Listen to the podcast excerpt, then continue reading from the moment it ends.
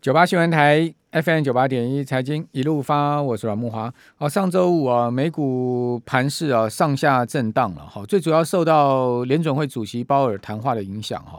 这个鲍尔周五到底讲什么？他其实讲了非常多的内容哈，我我大概有做一些整理出来啊，等一下跟听众朋友报告。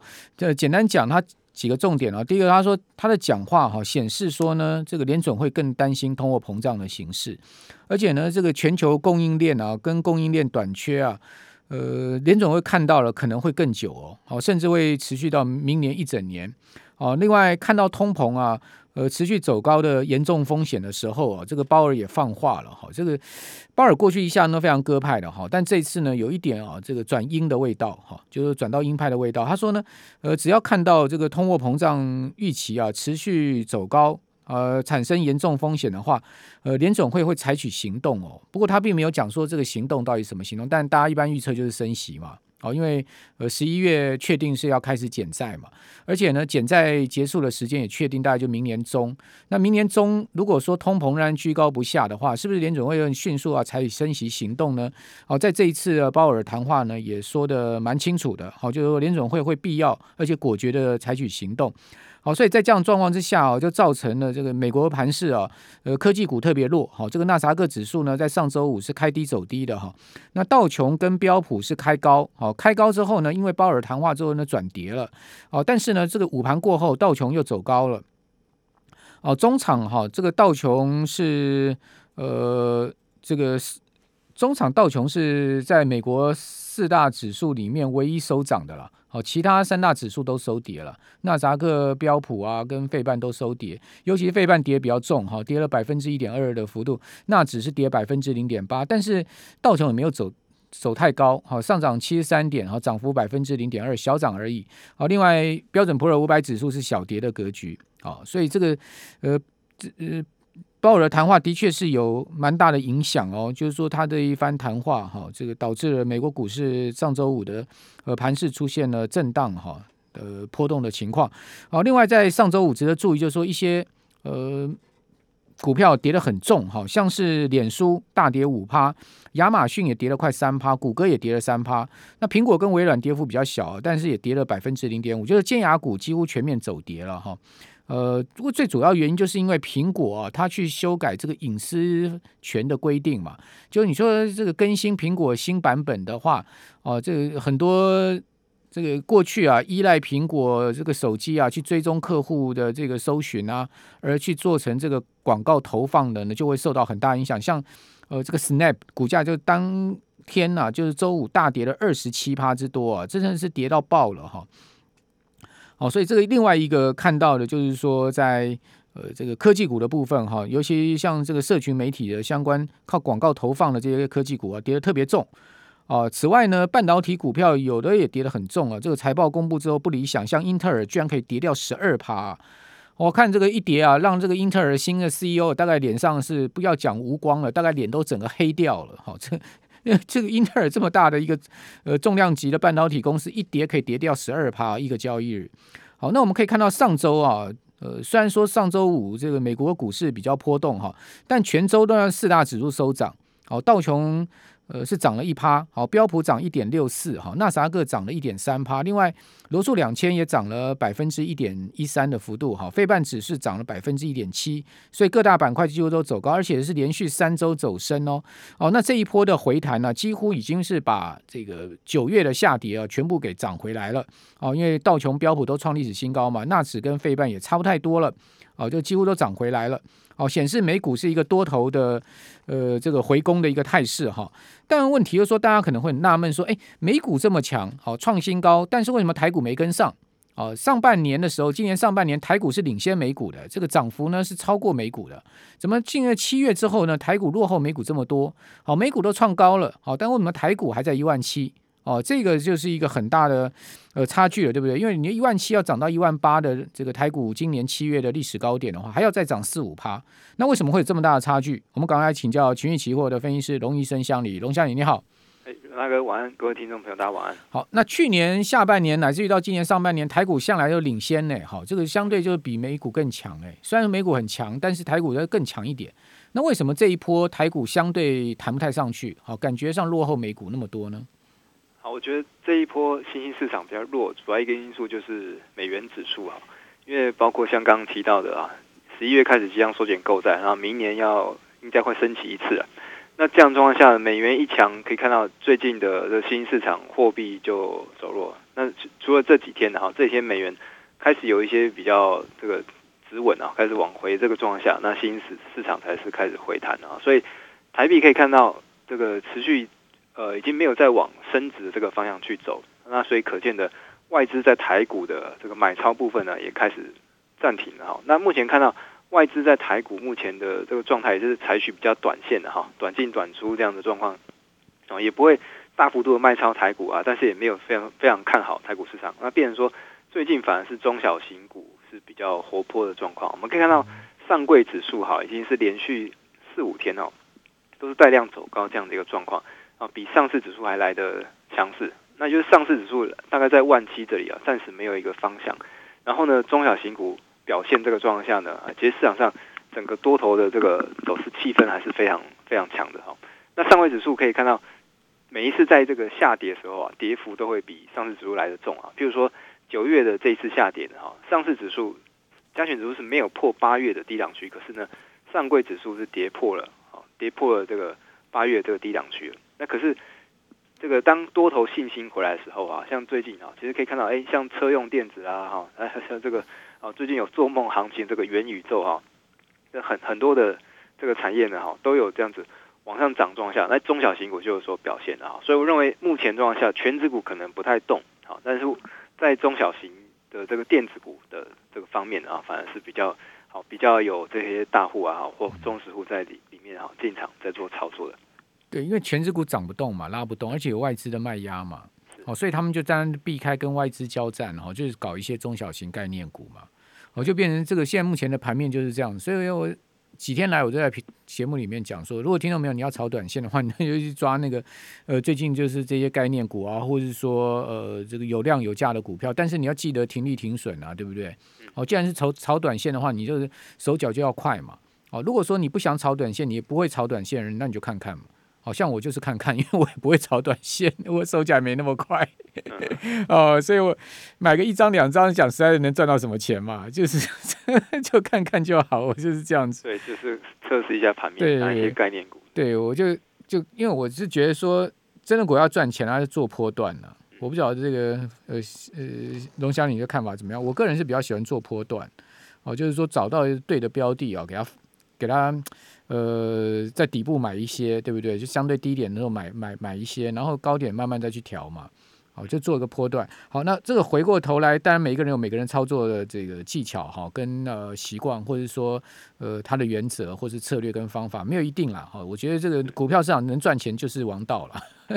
你就每做每赔的话，你再怎么厉害，你说说了一嘴好股票，那还是一直赔钱，那也没用嘛，对不对？找到擅长自己的方法。对啦，就是赚钱真的还是王道，不管你用什么方法。好，好，那。回到欧洲股市哈，欧洲股市在美股连涨三周的情况下，上周也不错。好，欧洲六百指数全周涨幅是百分之零点五，德国涨百分之零点一二，法国小涨百分之零点零九，英国下跌百分之零点四。至少欧洲股市没有再继续跌了。好，那但现在值得注意的是另外一个问题，就英国有可能要率先这个全世界成熟国家升息哦。哦，因为现在市场已经传出来英国。非常有可能十一月就要升十五个基点哦。那另外明年呢，呃，英国在五月跟七月要更各升二十五个基点，也就是说呢，呃，对不起，明年的二月跟五月各升二十五个基点哈。也就是说呢，明年的年中大概它会把利率拉到零点七五。哦，这个真有这样的可能吗？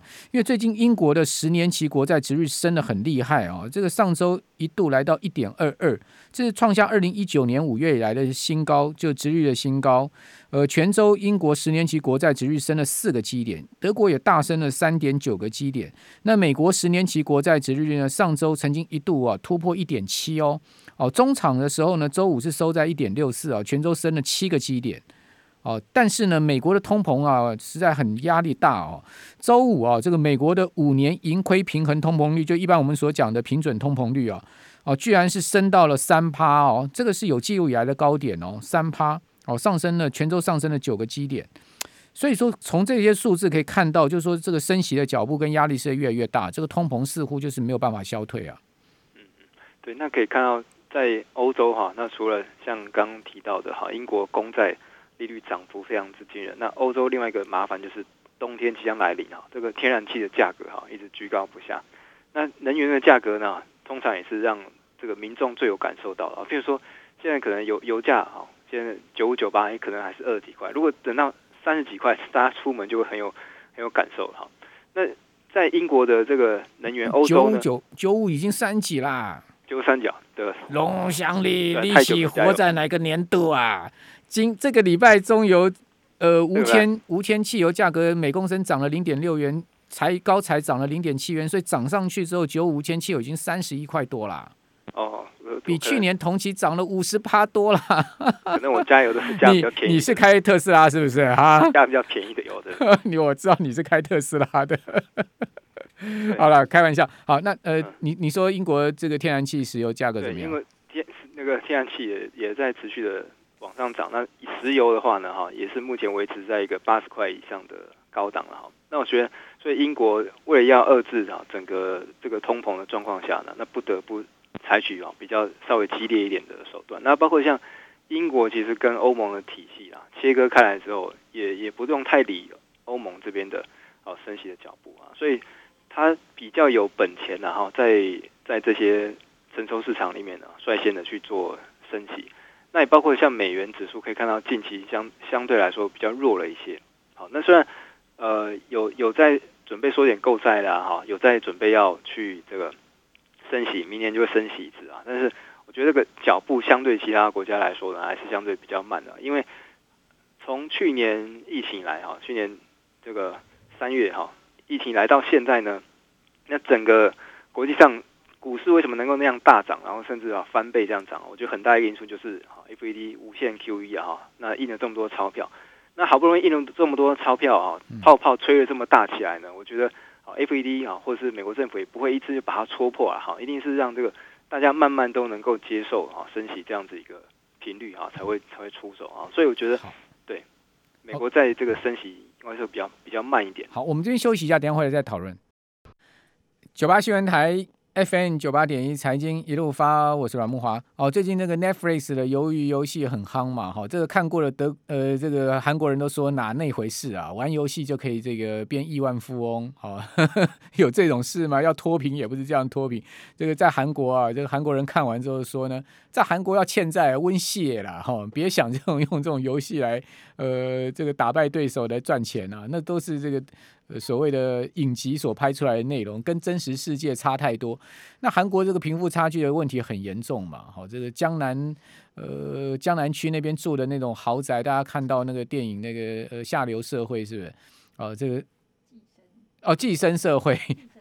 哦，寄生上流哦，那个整个呃花园庭院那么美，但是还是有人住在那种所谓的地下室啊，这个人家尿尿可能会尿进你家窗户那种地方，好，所以那个贫富差距是真的很可怕了哈。就是说在这样的状况之下，那游戏游戏大家看看当娱乐，韩国人看过，据据我知道都说这个是 gay 了哈，某某几款代志。好，那至于说真实的世界是什么？就是说鲍尔在上周五啊，他的这个讲话，我我整理出了这个七大重点给各位参考哈。哦，第一个呢，鲍尔认为说呢，现在目前全世界经济复苏是一个不平衡的复苏，哦，新兴市场落后已开发国家的复苏啊，这是呃这个鲍尔第一个重点。第二个重点呢，他说呢，复苏的过程现在有开始放缓。第三个重点呢，他说供应链瓶颈。哦，这个推动了这个物价上升，也推动了通膨上升。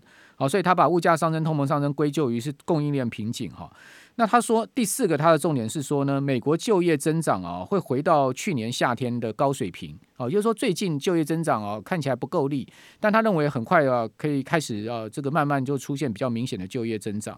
哦，第五个重点他是说呢，服务业通膨啊并不高。哦，现在目前呢。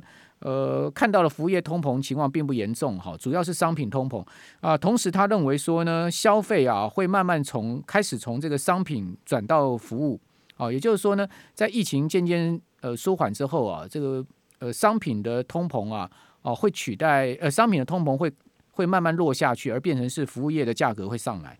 哦，第六个他说呢，货币政策就联准会货币政策对供应链。才呃起不了什么作用。换言之，就是货币政策对供应链是完全无力的哈。呃，但是供应链的状况不但没改善，现在目前还更糟。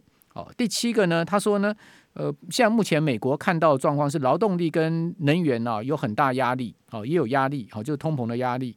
好，所以说这七个重点整理给听众朋友这个大家参考了哈，是我呃看了通篇哦，这个直接翻译鲍尔这呃他他的谈话哈，各各项这个问题之后的答客问之后，我把它这个重点是归纳给各位哈，让大家参考一下。其实就从这七点中，你可以呃发现一些很重要的一些全球宏观经济的蛛丝马迹了哈。那刚刚龙香里在谈到说，呃，这个通膨下面使得美元走强，美元走强，我们发现最近亚币哦都。集体走弱嘛，台币在亚币里面已经算很强了哦，就是说还在二十八块附近哈，但是你看到韩元都已经贬到一千二，然后呢日元贬到一一四哦，这个台币现在换日元是十几年来哦最好换的时刻，也就是说台币啊现在目前一块台币换四块日元已经是十几年来最高这个汇价的情况，这边要请教龙乡里了，就是说在这个日元的汇价上面还会再继续贬吗？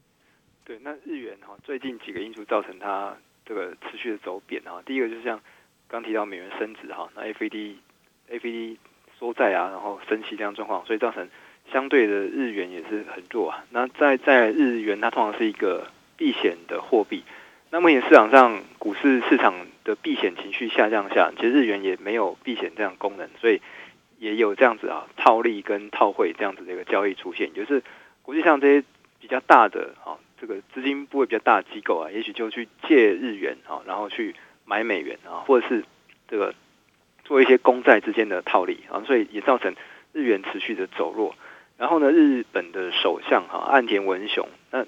在在接下来的这个任期啊，将会推出十兆日元的这个振兴方案，好，那是非常大的一个 数字啊。这个每个首相要越推越大啊。对，他应该就是延续安倍经济学的这个做法，不然真的是没招了哈，没什么招，就是不断日日日本的钱是长在樱花树上了啊，美国的钱是长在苹果树上，日本的钱是长樱花树上。嗯，对，就是 应该会延续延续这样的宽松的状况啊。对，然后日本的观光客呢，哈，也减少了百分之九十九，啊，就跟 二零一九年比较起来，百分之九十九，居酒屋都没生意。对啊，对啊，那可以看到，在奥运之后，日日币哈，这奥奥奥运举行之前，哎，日币其实还有撑哦，哈，这个大概在在兑美元的这个汇率上面，哈，一直还是维持一个平盘这样子一个走势。可是看到，哎，明显的九月中之后，就奥运结束完在一个多月之后，哎，日币就开始又走一个新的贬势了，哈。那现在看起来呢，日元也还没有一个打底的迹象啊，所以现在看起来，虽然说真的相对便宜了啊，大家用台币去换日币已经相对比较便宜了。那我觉得可以开始分批进场了，但是也也不必要哈，急于这边一次修黑，一次就梭哈了哈。哎，听说很多银行的那个日元都已经换到没了。对，现钞都没有。对啊，现钞都没有啊，说要去补啊，就被被那个民众拿去一直换，一直换。他又不能去日本人抢日元干嘛？我也搞不懂。日元日哎，日元你拿来在手上，第一个你没东西投资，美元你还可以去买美股，你日元去买什么日股啊？对不对？第二个你又不能出国，你要日元干嘛？第三个日元日根本一点利息都没有，那是负利率哎。对啊，这可能就是哎，搞不懂了。他是主哎，出国啊，哈，或者是出国他出不去呀、啊。你刚刚讲日本观光客少了百分之九十九啊。对，可能为了以后做准备哦，这样。以后做准备，那也太想的太宽了嘛。嗯、妙了哈。好，这个日元有可能一一四还再继续往往往这个更低的汇价贬了哈。嗯，对，我觉得仍然是这个比较偏空这样子的走势啊，因为不管是对台币还是对美元啊，相对都是。真的蛮弱势的啊，那只是这个跌深了，哎，短线有可能会反弹啊，就是建议大家你做一个比较中长线的布局。那那我请问你，为什么台币都不贬呢？台币出口很强，我觉得。好，这礼拜这礼拜五会公布这第三季的 GDP 哈，应该全年还是会五点八四啊。那台币不管像是金元啦哈，然后这些呃工业用的金属啊、塑化啊，都这出口是非常的强啊，所以我觉得台币在这个。汇率哈比人家有有这个优势，就是台湾有这个护国神山哈，晶片代工出出口的比例占非常高。好，那日币如果呃我们要去做这个避险啊，或者是你直接用衍生性商品去做一些操作的话呢，哈，也可以用这样期货角度去做哈。呃，CME 交易所有提供所谓日元期货，哈，那它一口的保证金呢是两千零九十块美金，哈，大概六万多块左右。那如果觉得太大的话，哈，也有更小 size 的，哈，就只要两百多块美金啊，六千多块，对，微型日元六千多块美金就可以做一口了。那它交易时间从六点钟好到隔天早上五点钟啊，交易二三个小时。那当然它波动比较大的时间点哈，就是早上亚盘哈，日股开盘的这个时间好，还有晚上美盘开盘的这个时间点了哈。所以如果大家你这个想要去中长线持有一些日元的话呢，也可以搭配一些这种杠杆的。那那它每跳动是多少钱呢？好，它每每跳动一点是十二点五块美金。一点是多少？小数点后面几位啊？零点五，好，零点五。那它最小一跳就是六点二五块，就是一半，哈，一跳差不多就是差不多台币。你说它跳动单位是什么？啊，就是比如说现在是一一三点六六嘛，哈，那它你说它六点二五的话是是跳零点零点五，就是六点每跳零点五块，好，就是六点二五美元，零点五元呢？对，哦。OK，对，但是我们期货会期货它反过来报价，嗯嗯嗯嗯，对，就是现在是八千七百九十九，哦，就看那个指数就对了，对，它是反过来报价。嗯、OK，好，好，所以说大家可以参考一下这个日元的期货，对不对？是，哦，这个去方向应该是偏空操作，对，就是建议 有有拉回去去赌日元回升就对了，不要在那边去赌日元回升哦。嗯，我看这个日元要回升也不容易啊，现在美元也不弱嘛。对啊，第一个美元不弱的情况之下，你说日元要再升回呃一一零以内，好，看起来短线上是不容易，对不对？哦、呃，第二个你刚刚讲说日本现在目前整个状况也没基本面也不好嘛。对啊，也是要持续印钞啊，大家都是不行的，就赶快印钞。其实今年跟今年日元跟韩韩元是从年初就开始一路贬到现在哦。嗯。哦，这个韩元是从呃韩元贬到一一二零零了嘛？好，最近最近最低到一二零，今年一一七零嘛。哦，是稍微升回来一点。哦，它年初的时候，我看到韩元的汇价是大概在一一零零呢。哦，贬到一二零零，大概也贬十趴哎。所以日元跟韩元从年初到现在，大家都差不多贬贬一成左右。台币还升值哎。对，所以台股相对 在亚股里面算比较强势。在 亚股里面比较强势，但是也是也是在一万七这个地方突破不了啊。对啊，对。所以我觉得除了台币的汇率可以观察。之外了哈，那未来也也可以注意一下，就是在第四季的时候，电子股应该是会比较有机会哈，因为像过去的这个船产呢哈，可能都回档到一个程度了哈，那未来船厂可能要在网上让这些解套的人都都解套，其实有点困难了。你是说航运股吗？对啊，大家心照不宣的哈，航运啊，好，这个今天都拉五趴哦，对，但是还是从低点起来拉了五趴嘛。对，但是但这个电子股的话，我觉得是未来两个月哈，尤其第四季，好，明年的展望呢，就是大家可能也都说不准了。好，谢谢龙祥利。